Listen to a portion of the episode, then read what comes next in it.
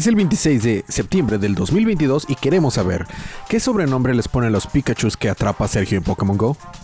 ¿Qué sucedió en la dimensión, en la dimensión Flax? es el episodio 19 del podcast Día de Cómics.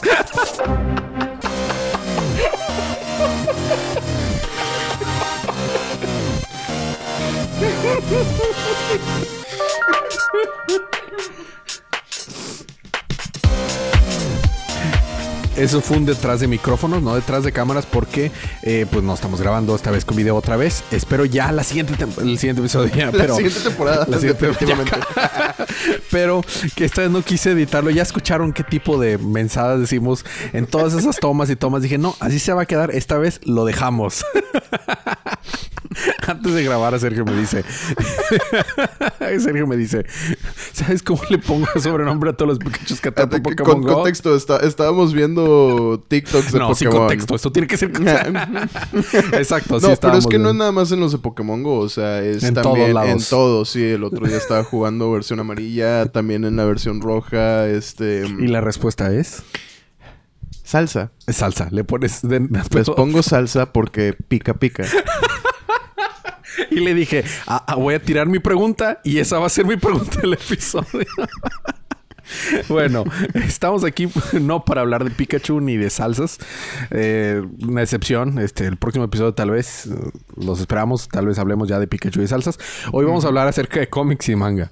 Dale. Vamos a hablar acerca de eh, Invincible y vamos a hablar ya al fin de Dragon Ball Super el manga. Le quiero mandar antes de empezar un fuerte eh, un fuerte saludo y caluroso abrazo a una amiga de japonés que tengo rato de no ver y que de hecho le, le pasé recientemente el, el link al, al podcast. Se llama Andrea. Este, Saludos. Saludos, Andrea. Este es, su- eh, pues saludos realmente. Ella es, le gusta el, el anime, le gusta el manga, estudió japonés y este es, es diseñadora, es muy talentosa y pues le mandamos saludos. Qué bueno. geek. s- como- no, aquí, aquí no se habla de cosas geeks, como crees tú? Bueno. Bueno, habiendo dicho esto, vamos a empezar con los libros de esta semana.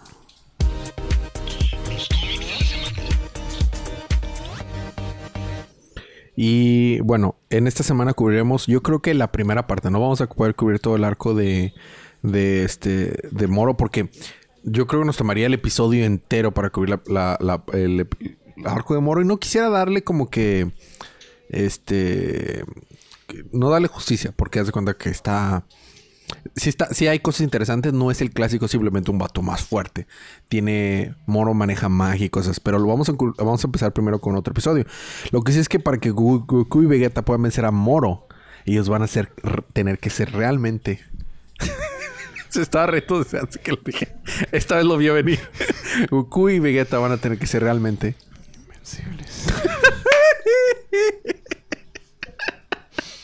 Dijo, chance si lo ponemos al inicio del programa, no va a haber el chiste. No, Sergio, no. Mientras tú cubras Invencible, a buscaré una manera de meter el chiste ahí. Te conozco. Yo sé. Va, va Sergio. Bueno, vamos a ver el volumen 17 de nuestro querido cómic Invincible. ok. Entonces, Eve llega al espacio a buscar a Mark.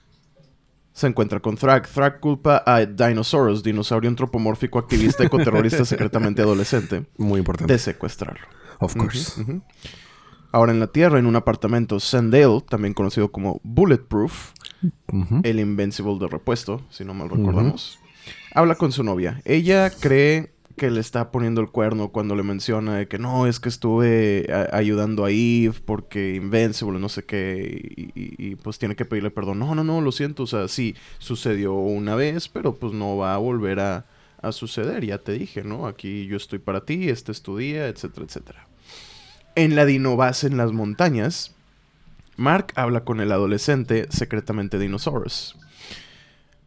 Le dice, Dinosaurus realmente no hizo nada malo. No, pero es que a lo mejor te está engañando y no sé qué. No, no, no, no, no. Dinosaurus simplemente es un ser de pura inteligencia. Y le empieza a, A pesar contar, que parezca dinosaurio. a pesar de que parezca dinosaurio. Y aparte es rojo. Total.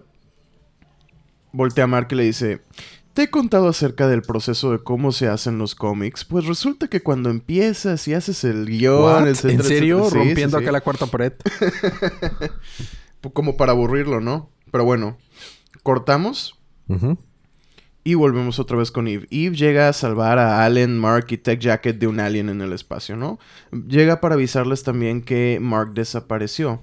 Dice Allen, ok, creo que yo conozco pues la dinobase, sé más o menos dónde podrían estar, ¿no? Pero antes de ir, Eve recluta a Sandale, que estaba en una cita con su novia, quien terminó obviamente enojada porque pues acaba de aparecer la, la famosa Eve de la que estaban hablando, ¿no? Total, de vuelta en la dinobase, no funcionó, el adolescente no se ha aburrido.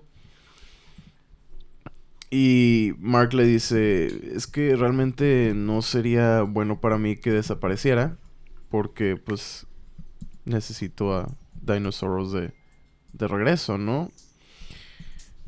Y a este adolescente no le importa, dice, eh, y luego se da cuenta de lo que hizo. y por esa indiferencia se vuelve a convertir en Dinosaurus. Of y, course. Ujú.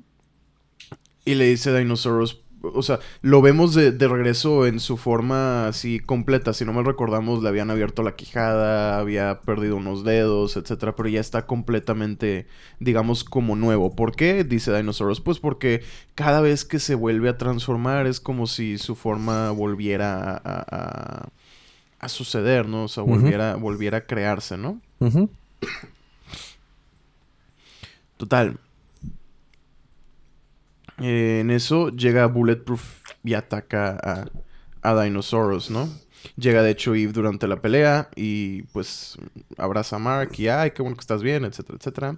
Y en eso llega Oliver y también se pone a atacar a, a Dinosaurus. Llega Allen y claro que llega directamente a atacar a Dinosaurus. Mark tiene que detenerlo, ¿no? Y les está gritando que ya paren, no sé qué. Y en eso cuando llega Allen y empieza a pelearse, golpea a Allen. Ujú. Acto seguido, su antebrazo se rompe completamente. Ouch. Prácticamente se desintegra. Está cualquier cosa de caerse. Ouch. Resulta que necesitó 11 cirugías para arreglarlo. Ay, güey. Para que pudiera siquiera acercarse a sanar. Obviamente va a sanar, pues, mejor que el brazo de un humano por pues, sus genes Sí, viltrumitas, claro. ¿no? Pero sí se le explica de que, no, pues, mira, no va a ser permanente, pero sí se nos explicó que después de este virus, pues, los viltrumitas se, se debilitan bastante, ¿no? Y pues esta, obviamente, como si no mal recordamos, era una versión más fuerte del virus. Entonces, pues, por un momento Mark va a estar sin poderes. Total. En eso el Pentágono es atacado por hombres calamar. Ah, caray. Y el líder de los hombres calamar, quien ya habíamos visto en un cómic anterior, Es calamardo. es correcto. ¿Puede, podemos llamarle así al episodio el líder de los hombres calamar. Es calamardo. Es calamardo. o trabaja en el crustáceo cascaro. Total, este, este calamar llega hablando un inglés medio roto, pero pues llega hablando inglés, ¿no? Y voltea a uno de sus secuaces y le pregunta, oye, ¿y por qué estás hablando inglés? O sea, ¿por qué hablas su idioma Ajá. Si ni siquiera te sale? Voltea y le dice, práctica. Of course. Claro. Tengo que practicar. Sí, así es. Ajá, ajá. Entonces Eve protege a Mark y a Cecil y llegan los guardianes del globo. Llega Bulletproof, pues que ahora sabemos que es Invincible. Y este detienen al, al hombre calamar y a su pequeño ejército de calamarditos. Calamarditos. Eh, Ro- Robot le da un cumplido a Monster de que, oye, buen trabajo, etcétera. Y Monster Girl se enoja porque él realmente no está ahí. Y le dice, oye, pues tú estás en, en tu base, ¿verdad? Qué padre. Aquí mandaste a tu mugroso robot, nada más. Y le responde Robot, ok, bueno, pero ¿de qué lado estás? Porque últimamente es medio difícil, o sea, por como me respondes, es medio difícil saber, ¿no? Monster Girl Ujú. se, se enoja y destruye al robot. Le agarra un golpe y lo agarra de, de un golpe y lo, lo destruye, ¿no? Se enoja Brit, que es el, el líder de, de los Guardianes del Globo, oigan, ustedes eran muy unidos, ¿qué pasó? Y eso nos lleva a un flashback. Aviso, van a haber bastantes flashbacks durante el día de hoy. Bueno, usaré mi otro efecto sonido. Sí, porque ese es más para flashback. El otro es como que mientras tanto en el Salón de la Justicia... Sí, sí. Es, Sí, es no, muy- no, es- no. es más Batman, ¿no? Exacto, exacto. Entonces mejor hacer... No, efecto de sonido de calidad manejamos en este Mm, podcast, Sergio. Mira, Ok. pégate tantito más y le vas a agregar más umf. A ver, voy a hacerlo, me voy a alejar y acercar al micrófono. Mira. Ándale, ahora pareces Tardis. Total, vamos al flashback. Robot y Monster Girl están atrapados en el planeta de los Flaxans, en la dimensión Flaxan. Se rinden, ¿por qué? Porque pues, nada más eran ellos dos y Claro. no era parte del plan de, de Robot. Él pensó que iban a entrar todos. Ok, sí, sí, sí. Total, ya en una celda eh, los, los dejaron juntos. ¿Por qué? Porque lo que cree Robot es que probablemente los Flaxans creen que Monster Girl es nada más que un monstruo entrenado. Solamente eso. No se ha convertido en, en- en niña de nuevo, al menos en, en presencia de ellos, ¿no? Entonces creen que es un monstruo entrenado, que no tiene inteligencia, entonces pues lo dejan con, con Robot, ¿no? La dejan con Robot. Pero lo que no sabían... Desp- y de incluso después de semanas de pruebas y disecciones fallidas. ¡Auch! Ajá, exactamente. Pues siguen en la celda y dice, dice Rex, no, pues em, como en un mes más o menos yo creo entiendo el, el lenguaje, ¿no? O sea, ya estoy más o menos por ahí. Y en eso abren la celda y le avientan un Flaxan. Dice Rex, "Mm, probablemente como creen que eres nada más que un monstruo, este Flaxan lo aventaron aquí para tratar de alimentarte. Pero lo que no saben es que hemos estado comiendo insectos. Of course. En el presente. Son viscosos pero sabrosos. Exactamente. En el presente, Eve y Mark llegan a casa. Tardan mucho. y de hecho Mark se enoja de que, ay, es que tardó, tardaste demasiado en llegar acá. Y le dice, Eve, oye, yo no soy tan rápida como tú. Y si te molesta esto, espera que tengas que manejar. Yeah. Mm. Mark está todo deprimido porque siente que ya no es invencible, ¿no? O sea, sus poderes no están... Pero ¿cómo, Sergio? Si el cómic se llama Invencible. Porque, mira, en el episodio pasado Ajá. cubrimos un virus. Así es. Que afecta a los humanos también como a los Viltrumitas. Exactamente. Total, está deprimido por lo Sí, mismo. pero ¿no? o sea, era, era un- era una pregunta como de... Como de, de énfasis. O sea, era casi, casi retórica. Así de, pero ¿cómo, Sergio? Sí, sí, sí. Ok. Ya, ya- ya tienes tu segue para, la siguiente, para el siguiente episodio. Eh, ah, there we go. There we go. Total, Sandale llega a su casa. Su novia está enojada porque, pues, ella no sabe cocinar. Todo está... to- todo el departamento está tirado. Van a visitar los padres de Sandale. Este... Y Sendel no había llegado. ¿Por qué? Porque pues estaba ayudando a Eve con lo de Dinosaurus. Ah, no te preocupes, ¿no? Y en eso se dispara y pues este Bulletproof es súper rápido. Entonces arregla todo, ¿no? Eh, recoge todo lo que estaba en el piso. Y se queda nada más una pintura de Eve erótica que tenía ahí. Of course. Ajá. Entonces ya nada más la- dice, oh, espera, falta esto. Y la tapa, ¿no? Ok. Llegan los papás de, de Zendel y la verdad es que no aprueban de él, ¿no? O sea, no aprueban de que sea un artista, no aprueban del camino del cual tomó, porque él, él pinta.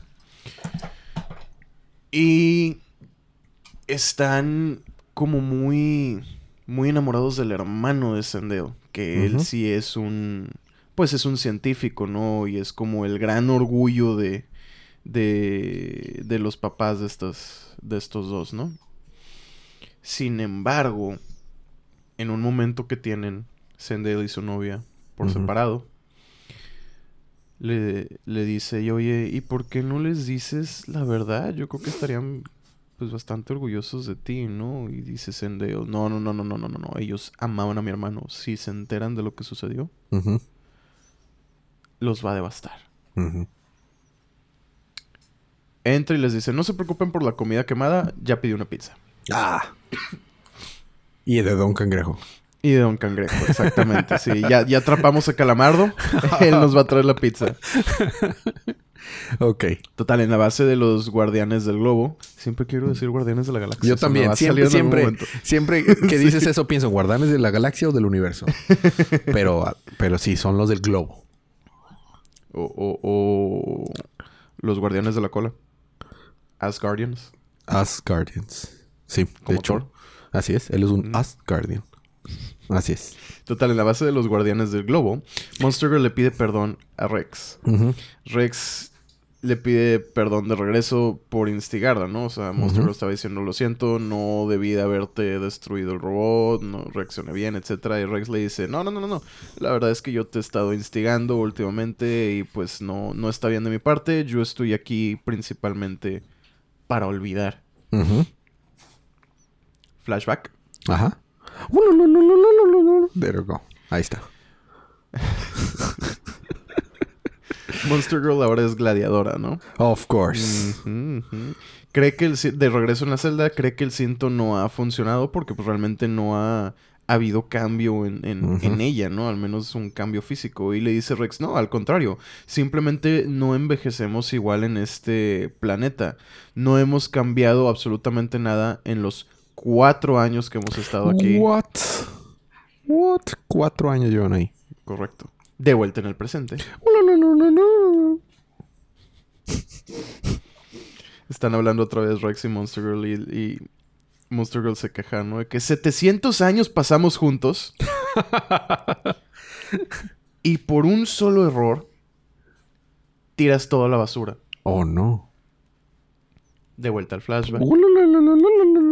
20 años después de esa... De los últimos cuatro años de que los habían últimos pasado. cuatro años que habían Ajá. pasado, exacto. Monster Girl y Rex atacan al emperador de los Flaxan y fallan completamente. Claro. Los toman presos.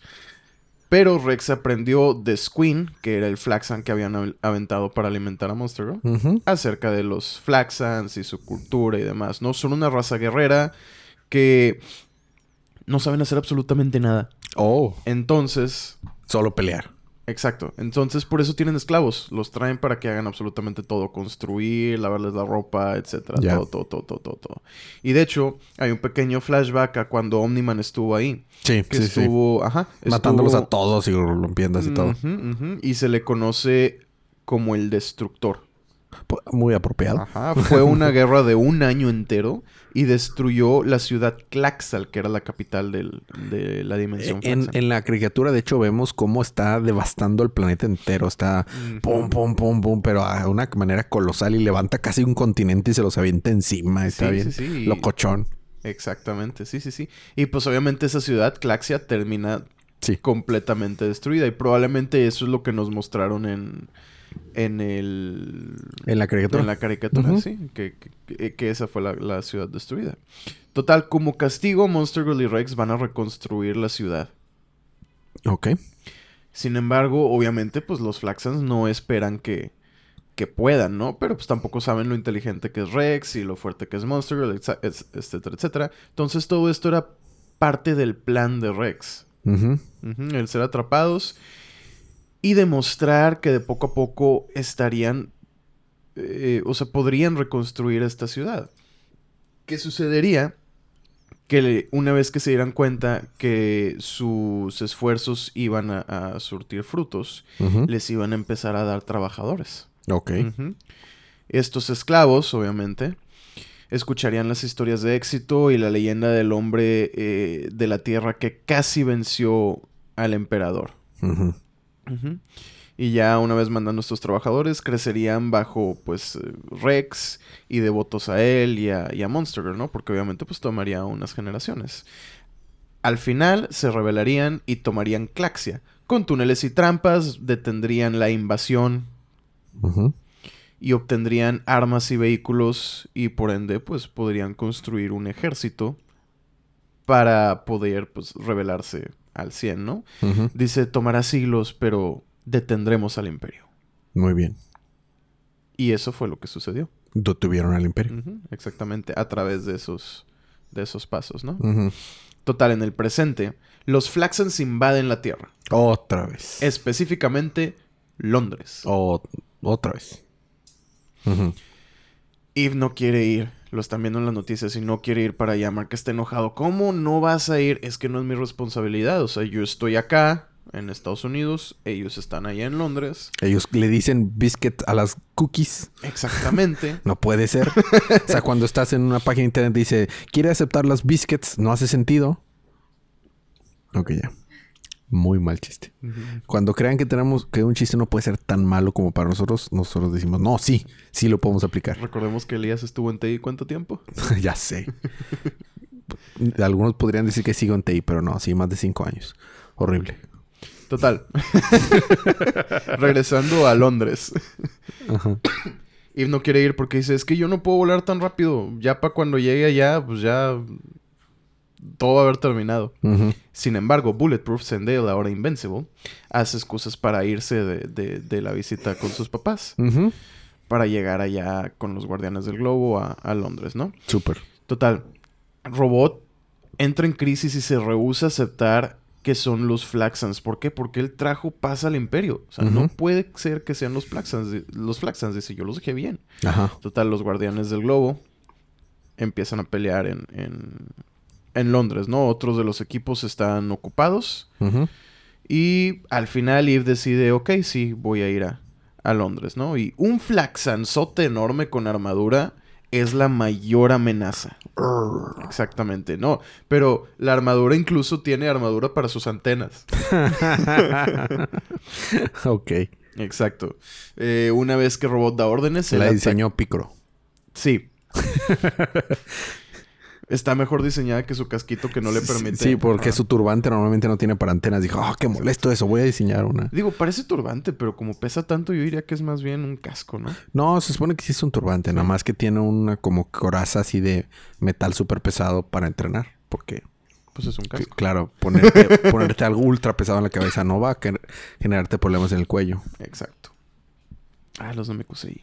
Ajá. Total, eh, una vez que Robot da sus órdenes, él y Monster Girl atacan personalmente a, a este Flaxan enorme. Y le empieza a hablar de cómo él trajo paz a los Flaxans, que cómo es posible que esto esté sucediendo, eh, que él cuando se fue de ahí todo estaba 100% de que bien, ¿no?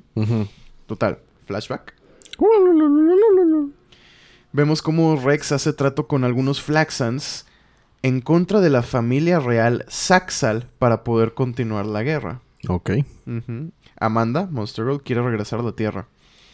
Tiene una conversación con Rex al respecto. Pero Rex le dice, quiero terminar esta guerra primero. La Tierra iba a seguir. Realmente en tiempo de Tierra solo han pasado pues unos meses. A lo mucho. Ajá, ahí va a estar cuando regresemos. No, no, o sea, no, no va a pasar absolutamente nada, ¿no? De hecho, estos dos personajes son de los pocos que pueden tener esta misión o esta aventura por, por su capacidad de vivir tanto, ¿no? Y Exactamente, sí, sí, sí. Exacto, sí, sí. Este, ya total, se abrazan, como que medio se, se, dan cariñito. Y le dice, le dice Rex que, oye, Monster Girl, deberías pues aprender el, el lenguaje, ¿no? Tener a alguien más con quien hablar aparte de mí. No, es que van 300 años y no he podido aprenderlo. Wow. He intentado, pero nada más no he podido. Pero en Duolingo ya está el idioma Traskar. Y ya, ya puedes este, aprenderlo. O sea, puedes practicar de Duolingo. ¿Ah, sí? ¿Y también puedo aprender Klingon? También. No, de hecho, Klingon sí puedes. está con ganas eso. Bueno, luego. Total, Rex reconoce que es difícil para ella y le dice, pues no importa qué suceda, que haya sucedido, aún así yo no querría estar en esta misión con nadie más que contigo. Oh, cuero. Y total, Rex tiene que salirse a una batalla o misión, ¿no?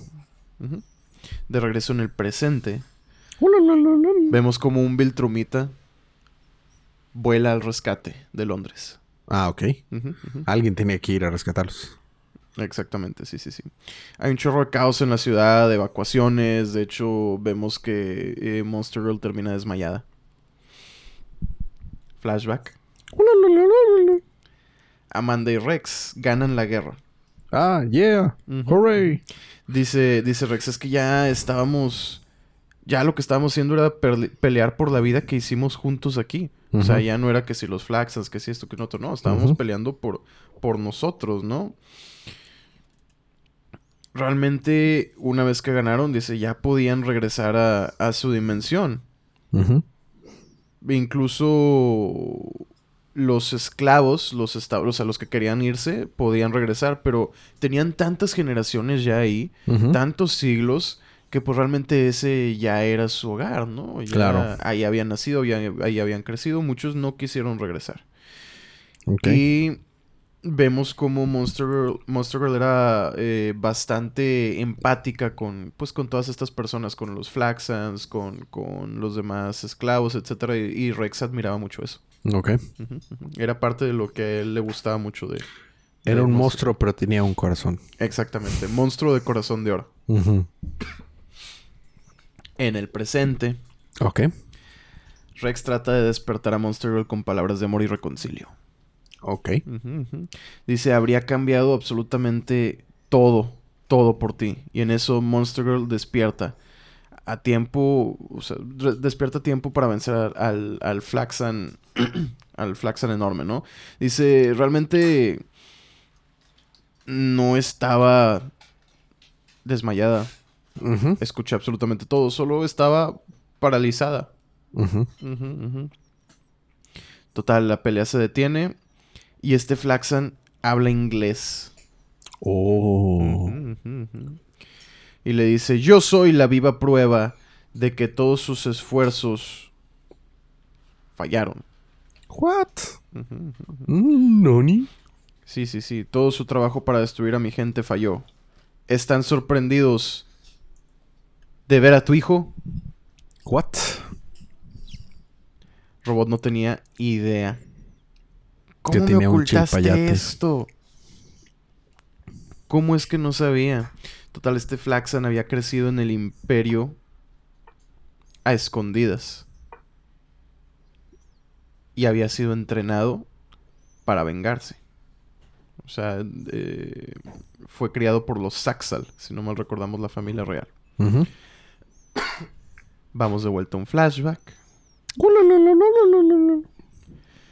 Robot y Monster Girl eran los monarcas del imperio y deciden no regresar a la Tierra. La vida en Flaxan es pues prometedora.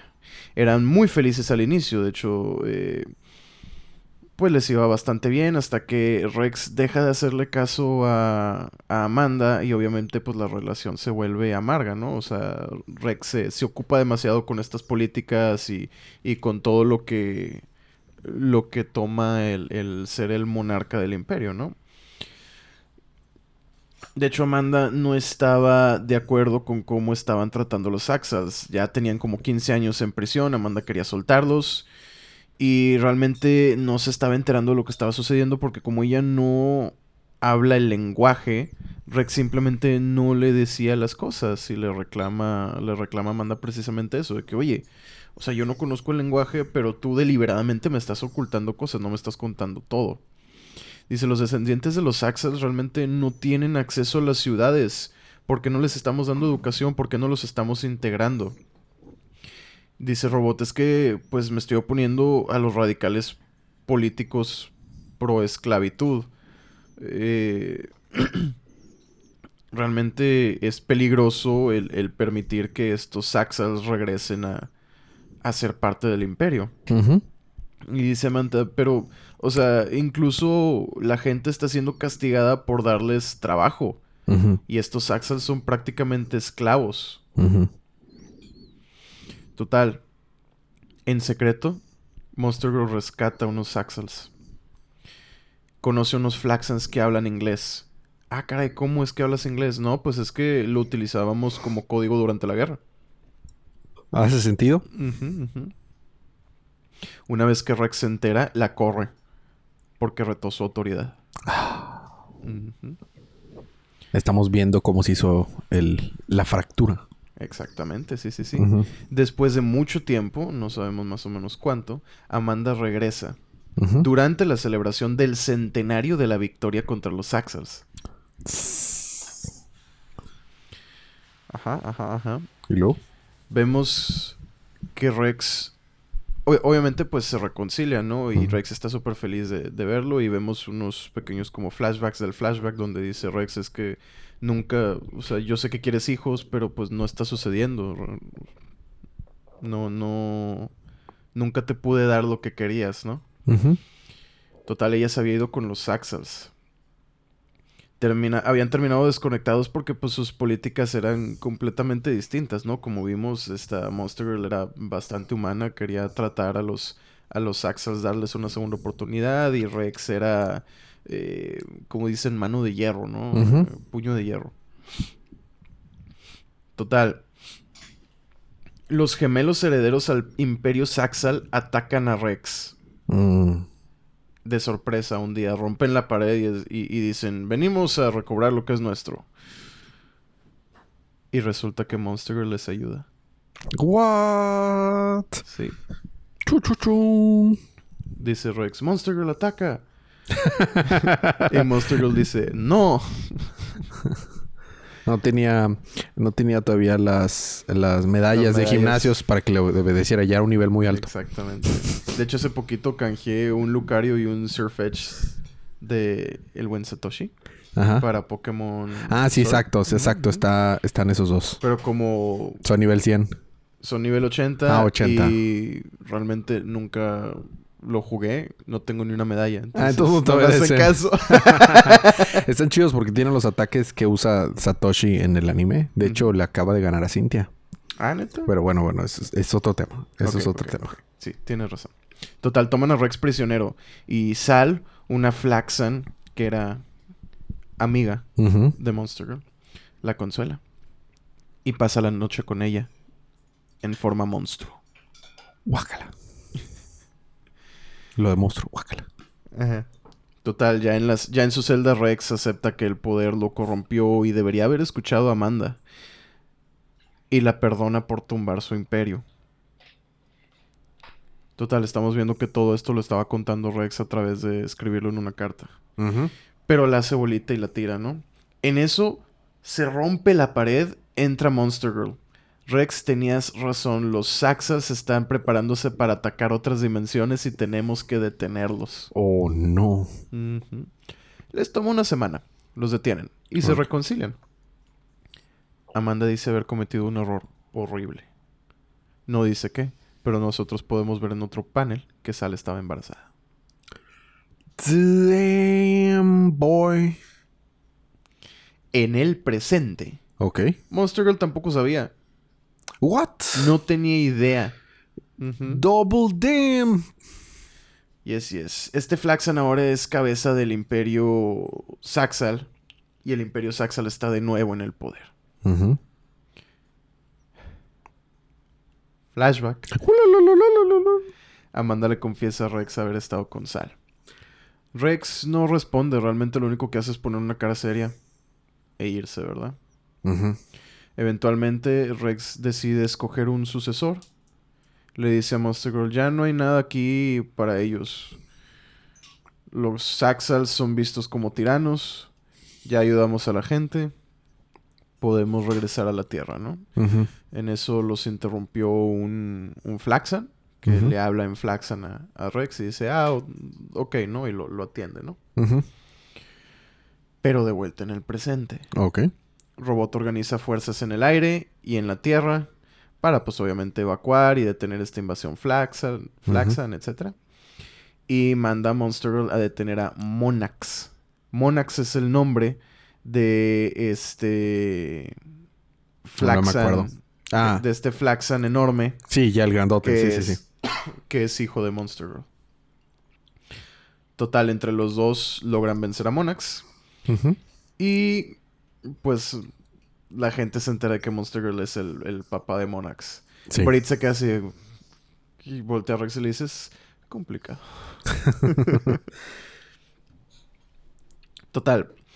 Sandeo regresa a su casa y habla de más enfrente de sus papás sin darse cuenta. Y sus papás se creen, se quedan sorprendidos porque creen, dicen que ¿cómo, cómo te rompiste tú el, el brazo?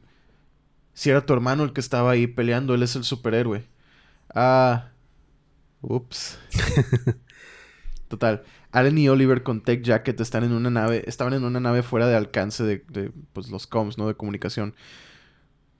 Entonces, cuando llegan a decirle adiós a Mark y Mark se, se queja, le dicen, es que no es que no hayamos querido, simplemente, pues no podíamos, no, no podíamos venir a ayudarte porque pues no, no había cómo contactarnos. Lo siento. Ni siquiera estábamos lejos. Nada más no teníamos cómo contactar. Claro. Total, se van a Talescre, ¿no?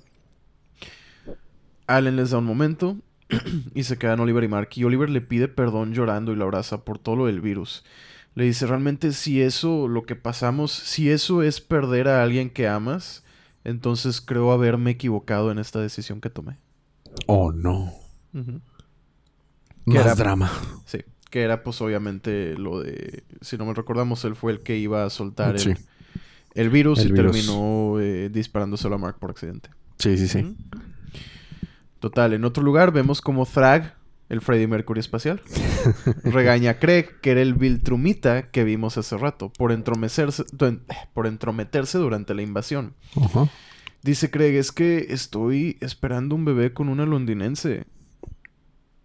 Y le dice Thrag, ok, pero eso por qué importa? De acuerdo a, a mis datos, tienes al menos 12 mujeres, al menos 12 mujeres alrededor del mundo con quien estás esperando. Chale. Y vemos como Craig voltea y le dice, o sea, pues sí, yo sé, pero las amo a todas. Ok. Ajá. Total. En otro lado, Mark no deja de quejarse porque no es el mismo sin sus poderes. Se está quejando con Eve. Eve se desespera y dice, ay, aquí andas con esto cuando yo por fin creo acercarme a sentirme merecedora de ti. No, no, no, pero si tú eres perfecta, ¿qué cosas estás diciendo? Y, y- y- y luego Mark dice, "Que- que- es que, ok, vamos a dejar de quejarnos el uno del otro. Mm. Total, yo como quiera espero que esto sea temporal. ¿Qué? No, no, no, lo de mis poderes. Nah.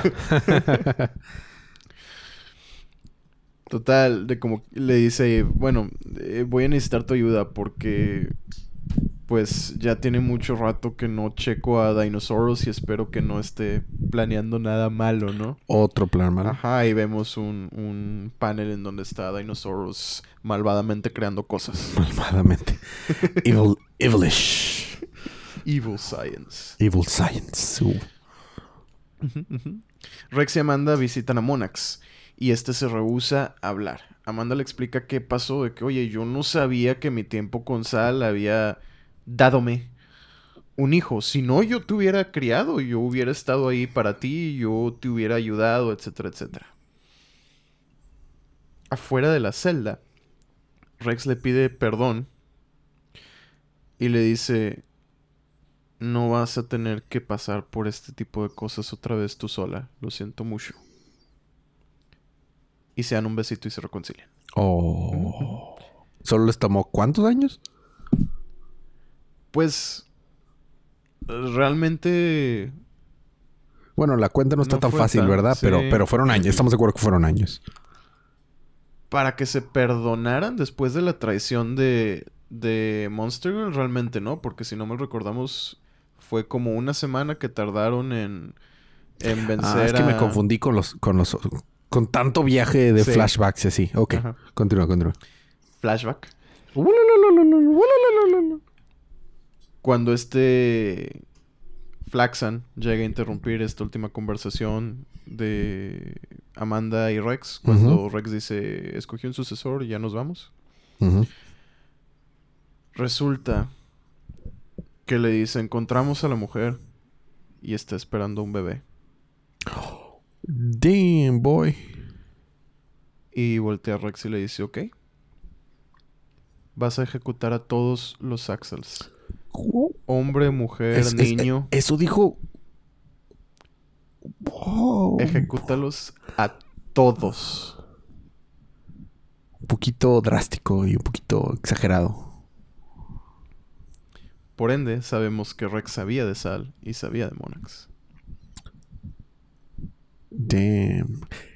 Y ahí terminamos por Todo, o sea, todo este volumen fue realmente puro contexto. Sí. Puro, puro, puro. O sea, puro contexto. técnicamente no avanzó la historia, es puro contexto. Ah, bueno. Ya vas a ver más adelante. Pero fue, o sea, fue- pero sí estoy en lo correcto. O sea, fue demasiado contexto. Sí, definitivamente. Muy bien. Carambolas.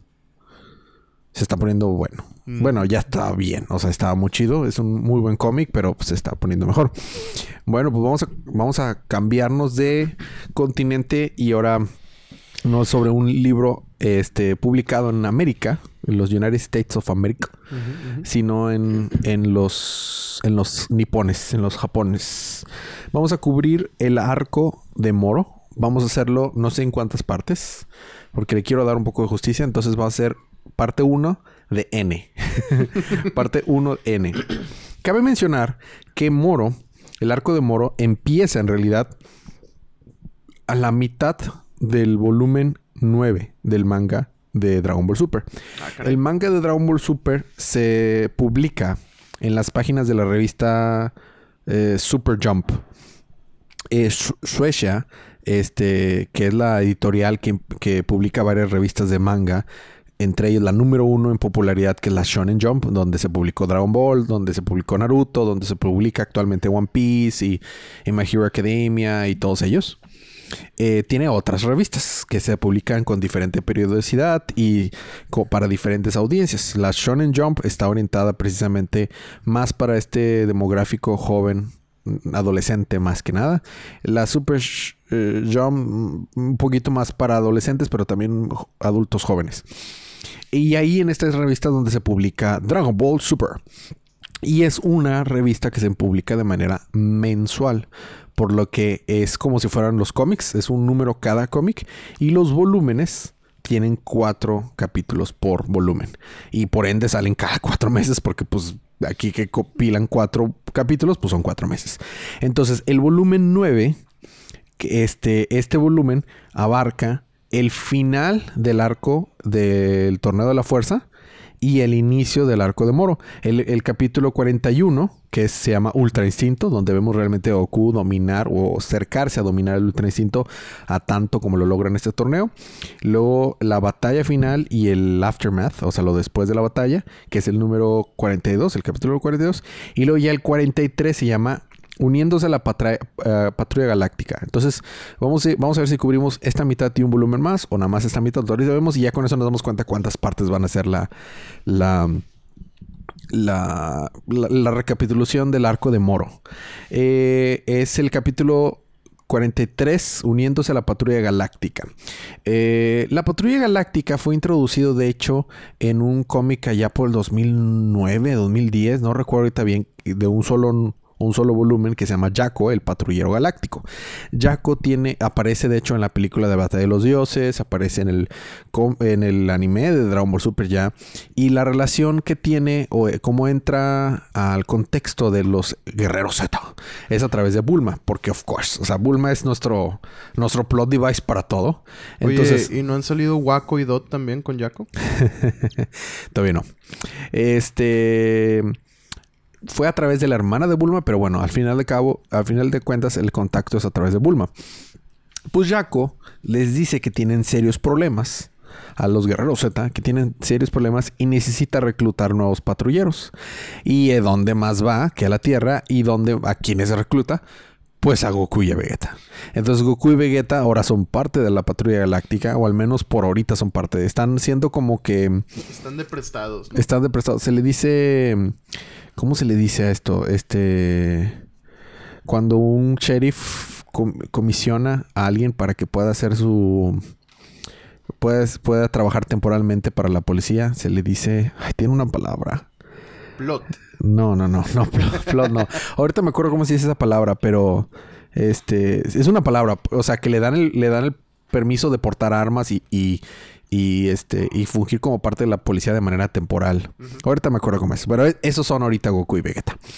Y se van a trabajar con eh, con Jaco a la patrulla galáctica y conocemos a este personaje muy importante. Muy, o sea, lo, va a ser más importante más adelante, pero ahorita apenas lo traducimos, lo conocemos que se llama Merus. Merus. Merus es un es un, este, un extraterrestre de, de, piel de color como que azul clarito y de cabello blanco. Este chaparrito, más chaparrito que Vegeta, delgadito, pero es súper ágil y súper bueno en este... en el combate. Entonces eh, le dicen que tienen que ir a revisar porque hay sospechas de que un, de que un prisionero este, lo tienen que trasladar de un lugar y es muy peligroso ese prisionero. Y ese prisionero no es otro que el mago Moro. Entendamos que Moro no es simplemente un guerrero fuerte. De hecho, no es un guerrero. No es considerado un guerrero y no es... O sea, no es débil combatiendo en cuanto a pelea, pero lo que lo hace sumamente peligroso no es su capacidad de pelea, sino su magia. Es muy, muy bueno y tiene muchos poderes mágicos. Moro estaba en la patrulla galáctica, en la prisión de la patrulla galáctica de altísima seguridad. Y este, y es este, es este trasladado. Y aquí tomo un lugar algo bien interesante que me gusta mucho. Es un callback, es una, es un como que llamado a, un arco anterior. Eh, en el arco de Freezer en MQCI, eh, recordamos que uno de los deseos fue revivir a todas las personas que mató Freezer y sus hombres. Si recordamos, bueno, eso revive a todo el Namekusei y de hecho revive a Vegeta, que es todo un tema, o sea, se vuelve todo un plot de que, ah, pues así, o sea, ellos no querían revivir a Vegeta. Fue, ahora sí que fue un daño, fue un daño colateral. Bueno, si recordamos, cuando están peleando en una de las aldeas de Namekusei, el soldado Sabón, soldado Dodoria, están peleando contra los Namekusei. Se, se, se lanza un guerrero de los del ejército de Freezer y un Namekusei fuerte lo golpea y va a estrellarse contra Dodoria, contra Sabón. Y Sabón le da un patadón así, lo manda a una. O sea, no se iba a morir y con el patadón lo mata y lo manda a una torre y explota. Entonces, ese soldado técnicamente fue asesinado por los hombres de Freezer. Entonces, cuando fue esta, este, este, este deseo para que, para que revivieran a todas las personas, estos soldados han revivido. Entonces, este soldado quiere vengarse del ejército de Freezer, quiere vengarse de todo el mundo, tiene mucho rencor y resulta que llega a ser, este, a conocer a Moro y llega a ser influenciado por Moro. ¿Todo Super se va a ligar a Freezer? No, no todo. De hecho, el siguiente. Tal vez. Mira, es que para muchos Freezer es, el, es, el, villano de Dragon Ball Z por excelencia, ¿no? O sea, el, villano de Dragon Ball por excelencia es la Patrulla Roja, si te das cuenta. Y Slash Piccolo, pero más la Patrulla Roja. Y el, aunque la segunda, la última parte de Dragon Ball ya es, es Piccolo, pero pues en gran parte de la patrulla roja. Dragon Ball, generalmente es la, patrulla, roja. Y el villano por excelencia de Dragon Ball Z es pues Freezer, ¿no? Entonces, mm, o sea, aunque hay villanos muy importantes, Cell, los androides, Majin Buu, los, los, los eh, Saiyajin y lo que tú quieras, pero pero bueno, eh, sí está ligado a Freezer. pues es que recordemos que es el emperador del universo. O sea, sí. me explico. O sea, quiera, quieras o no, influencia. Sí, o, sea, vas a encontrar rastros de él en todo. Sí, e, es el más fuerte del universo 7. O sea, en cierto modo lo era antes de Goku y Vegeta y todas esas aventuras. O sea, el vato es muy relevante. Y recordemos que la orden de matar a. de destruir el planeta Vegeta venía de Virus a Freezer. Entonces es como que, pues, pues sí. Bueno, ok. el punto es que no tiene, no juega ningún papel Freezer en este arco, solo en esa parte. O sea, eh, eh, lo interesante es ver de dónde salió este soldado de categoría baja que ayuda a Moro a escapar. Moro, en este momento lo voy a describir este, cómo se ve en la actualidad. Moro se ve como que un hombre mitad cabra. O sea, tiene, tiene cuernitos como de una chiva. A lo mejor le va las chivas. Este, tiene una barba muy, muy, muy larga y frondosa. Es de color azul más claro, más oscuro. Y este, y está todo enjorvado, jorvado y tiene una, tiene una como capita y está muy viejo. Este, nos enteramos que Moro está muy viejo porque no ha absorbido energía. Tiene su propia canción. Claro, el toro moro. ¿De quién es? De Valentín Elizalde. Of course, of course. Ese puede ser otro nombre del episodio. El toro, moro. bueno, no es un toro, es, un hombre chiva. Bueno, este. Te decía. Eh, resulta que Moro tiene de vivir más que el mismísimo Majin Buu, tal vez. o se echa un tirito. Sí, así. ah, bueno, spoilers porque tú estás viendo diferentes versiones de Moro. Está mostrándome su solar con diferentes opciones de Moro, pero no, eso no es como lo vemos ahorita. Moro se ve actualmente muy viejito. De hecho, mm, sí, más o menos, tal vez un poquito más viejito. Eh, tiene, o sea, tiene como que unos pantalones abombados cafecitos, así, y tiene una barba larga, ¿ok? Y este, este es alto y delgado. Eh, Mo- Moro vivió desde hace muchos, muchos, muchos, muchos años y fue el responsable de, en cierto modo, debilitar a los Supremos Kaiosamas. Si, si recordemos, había, había cuatro Supremos Kaiosamas. Cuando Majin Buu, entonces vivió antes de Majin Buu. Cuando Majin Buu viene y se, se traga a dos de los Supremos Kaiosamas, al primero al, al, al Totef, que lo hace que se fue al Super Buu, y luego al gordo, al Supremo que se llama, creo que del Este, que era el más fuerte de todos en magia, se lo traga y se vuelve el Majin gordo. Bueno, esto fue antes de ellos. Y ese Supremo que se llama gordo era buenísimo con la magia, buenísimo. Entonces era el único que tenía un nivel de magia tan poderoso que podía rivalizar con Moro. Es más, le podía poner sus punes, o sea, así se daban un trito. Entonces, con la ayuda de los, todos los Supremos que se llama y con su magia, logran eh, eh, aprisionar a Moro, pero no lo pueden matar, así de fuerte es, no lo pueden matar. Entonces, pero le- lo prisionan y le pone un hechizo. Eh, Le, pone un hechizo, este, este Supremo Kamisama, eh, para que no pueda usar su magia. O sea, no lo puede matar, pero al menos ya no puede usar su magia. No se la quitó, simplemente no la puede usar. Entonces, con la ayuda de este, de este, de este soldado, logra escapar. Y entonces se ponen a investigar dónde quedó el nuevo planeta de los Namekusei.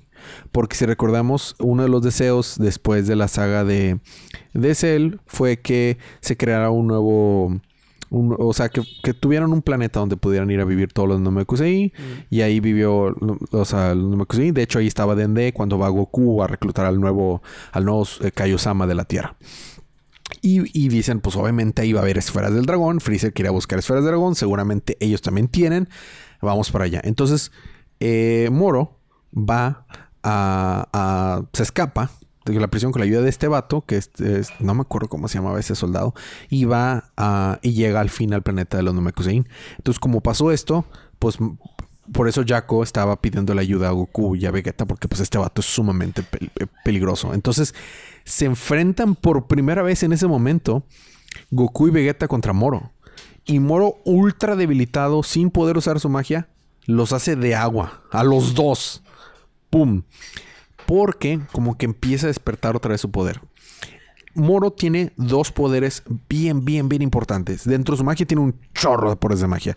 Pero estos dos son sus dos poderes más importantes y esto es lo que lo hace muy original.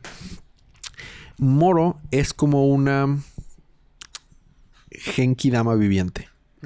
Es decir, ¿qué hace Goku cuando crea la Genki Dama? No es su energía, no es su ki.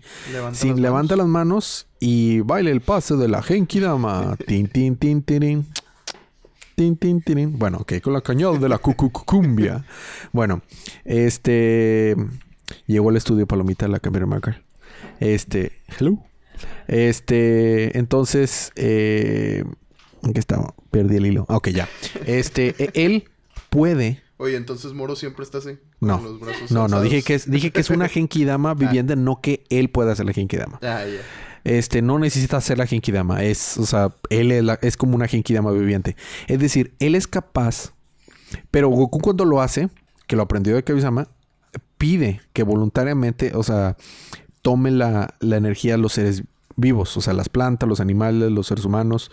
Este, y recordemos que es canon que Cell puede hacer la Genkidama.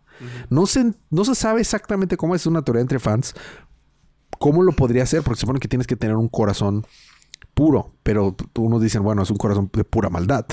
Entonces, técnicamente, él, eh, Cell lo que haría es tal vez lo forzaría. Entonces, al- pero bueno, puedes, técnicamente Cell puede hacer la Genkidama y en alguno de los videojuegos de Cell hace de hecho la Genkidama y le llaman Evil Genkidama, ¿no? Bueno, Moro puede hacer esto. Bomba de espíritu, por favor. Spirit Bomb. Bueno, Moro puede hacer esto, pero lo puede controlar a un nivel macro y micro. Ah. A su voluntad y con todo. Es decir, puede, puede ver agua ahí y le va a sacar la energía al agua. y la va a secar. Árboles, planetas enteros, civilizaciones enteras. O sea, el planeta entero lo, se lo puede chupar. Entonces, él devora planetas. Es tipo Galactus, así de que ah, nada más que nada más que Galactus se tarda, ¿no? No, a este vato le vale queso. ¡Bum! Ya se chupó un planeta. Entonces es muy, muy, muy peligroso. Y es nada más para pues para atacar y pelear, ¿no? Porque Galactus, por ejemplo, lo hace para mantenerse.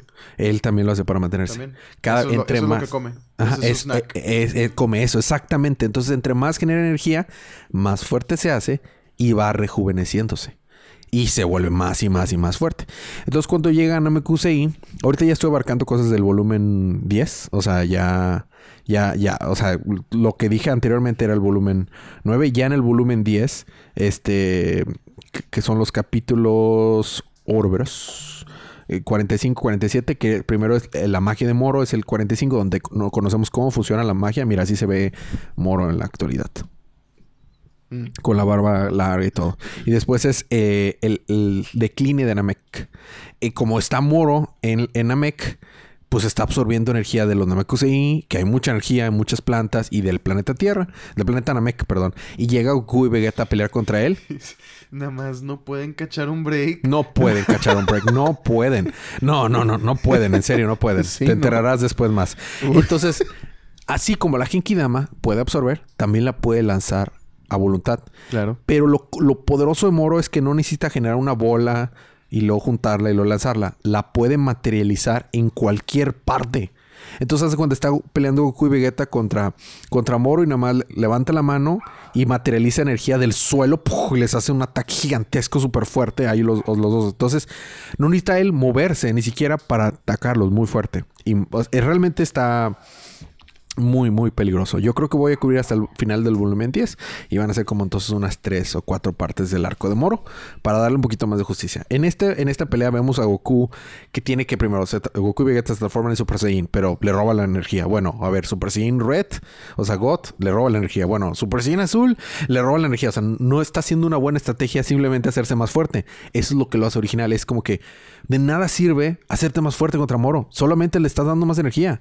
Tienes que pensar, o sea, tienes que ganarle de una manera inteligente. Vas a tener que ganarle con el poder del amor y la amistad. Exacto, o sea, bueno, no, porque es Dragon Ball, tienen que haber golpes. Pero, pero, o sea, es lo golpes De amor. Golpes de amor. Pero eso es lo interesante, o sea, no es, no es simplemente un villano fuerte al que hay que pegarle y hacerse fuerte para pegarle, porque no va a funcionar eso. Entonces, y de ahí se viene un desarrollo interesante sobre Goku y Vegeta. Entonces, durante todo esto, Moro se dedica a robar las esferas. Es un villano como Freezer malo, pero muy inteligente y astuto porque tiene muchos años. Y a lo único que le teme es al Supremo Kaiosama, gordo. Nada más que él no sabe que el Supremo Kaiosama fue absorbido por Majin Buu y actualmente está dentro del cuerpo de Majin Buu en la Tierra y es un dormilón bueno para nada. Entonces es como que está apurándose hacer su plan y no nos dicen cuál es el plan de Moro. De hecho, es como que un misterio que lo revelan hasta el siguiente volumen, pero está apurándose para hacer su plan antes de que venga el Supremo que se llama y lo detenga otra vez, porque todavía no podía enfrentarse al Supremo que se llama. Entonces logra robarse las esferas del dragón y pide un deseo. Nada más uno. Nada más, nada más uno. Nada más ocupa, no, nada más quería un deseo. No sabía que podía tener dos deseos. Entonces cuando le dicen, no, puedes tener dos deseos. Puedo tener dos deseos, papá no mames. El primer deseo es liberar, eh, eh, perdón, recuperar toda su magia. Toda, toda, toda su, magia como estaba, o sea, desbloqueársela, por así decirlo. Entonces, de un momento a otro, el vato se hizo hiper fuerte. Sigue siendo viejo porque se rejuvenece mediante absorber energía. Pero ahora es todavía más peligroso. Tiene más técnicas muy, muy densas. Y dice, no, pues tienes otro deseo. Tengo otro deseo, popo. Hmm. Les voy a spoilear porque así empieza el siguiente capítulo. No te dicen en este volumen cómo es el segundo deseo. Pidió un año entero de PlayStation Plus. Eso habría sido un muy buen deseo. Desafortunadamente, Moro no decidió eso. Pidió liberar a todos los prisioneros de la Patrulla Galáctica. Entonces, las, pues obviamente tenía acá como que su, su clica en, la prisión, donde había prisioneros muy, muy peligrosos. Dentro de ellos, uno que se llama. no me acuerdo, pero es un androide humanoide 07 algo así. Y es muy, muy poderoso también. Y este, y ahí se queda el volumen 10. Entonces fue eh, 45 la, la, la, magia de Moro, el 46 la decaída de Namek, Namekusei, o el nuevo Namek, el 47 se roban las esferas del dragón y el 48 el deseo de Moro. ¿Dirías tú que se siente más como un plot que podríamos ver en Dragon Ball que en Dragon Ball Z? No, no, no, sí se siente 100% Dragon Ball Super. Se siente Dragon Ball Super, pero se siente como las partes más fuertes de Dragon Ball Super. Ya. Este, pero bueno, eso es todo. Justo entró en la música. bueno, pues el próximo episodio cubrimos el, el volumen 11. ¿Algo más que quieras agregar? Eso sería todo. Bueno, disfruten su libro, disfruten su día, disfruten semana y recuerden que cada día es día de salsa. Y también disfruten su vida.